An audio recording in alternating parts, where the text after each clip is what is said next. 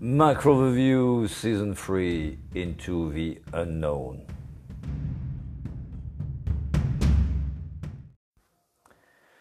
Markets in two words this morning optical illusion. Uh, indeed, it is uh, difficult to be too sure if markets um, are going up or down. If we look this morning, uh, equity futures, uh, both in the US and Europe, are slightly in the green. But if you look at Asia, Japan is down, Shanghai is up, Hong Kong is down.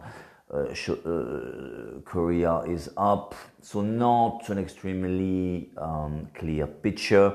If you broaden the scope a bit, um, of course, Euro Stoxx 50 over the last five sessions also is up 5%, but at the same time, S&P 500 is minus 0.8, DAX plus 0.4, uh, Nikkei plus 0.5.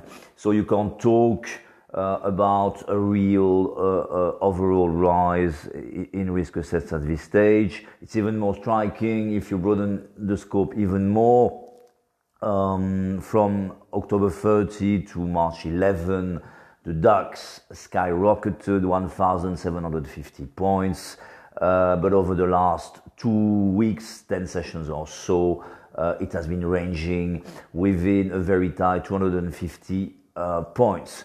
So altogether, the story goes like this. We still have a very constructive backdrop, but headwinds in the short terms have been accumulating.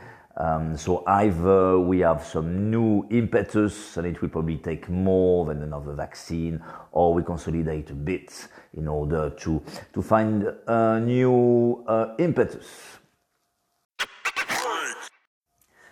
Markets in three figures now. Uh, first figure plus 11.1. This is in November, the rise uh, year on year of uh, Korean exports back to the pace seen uh, a year ago. Um, strong figures, therefore, we, which reinforces the view that Asia should remain overweight uh, at this stage.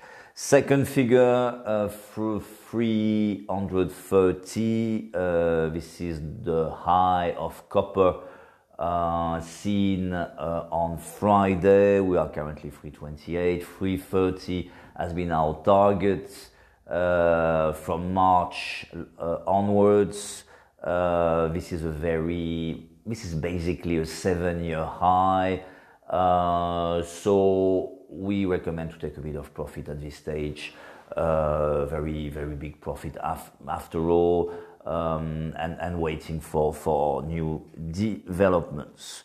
Uh, last figure 50. Uh, we have a lot of manufacturing PMIs and PMIs altogether this morning and this afternoon in Europe, in the US. Um, 50 uh, is what is expected on the French manufacturing PMI, so that is a, an important threshold to assess um, the real dynamics of European growth. So, so, so there will be attention given to that today and other PMIs in general. Maybe the new impetus will come from that. Either way.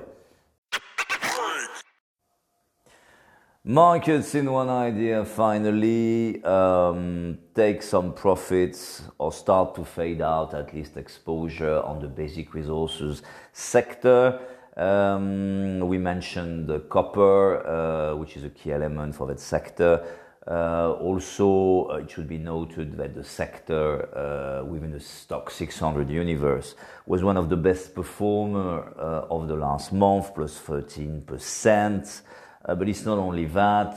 Um, the, market low on that sector was seen this year on March 23rd. We started to recommend buying it on March 25. Uh, ever since, the performance has been circa plus 70%. Um, so we reckon there is at least room to, to fade out exposure a bit it can go a bit higher, but the, it's trading at 438 for the sector Stoxx 600 um, S, SXPP. Uh, it could go to 450, but it will be difficult to, to break uh, that level if you look at the graph. So then again, not a bearish move. Uh, but sensible profit taking after a very strong run. Have an excellent week. Um, take care and stay tuned.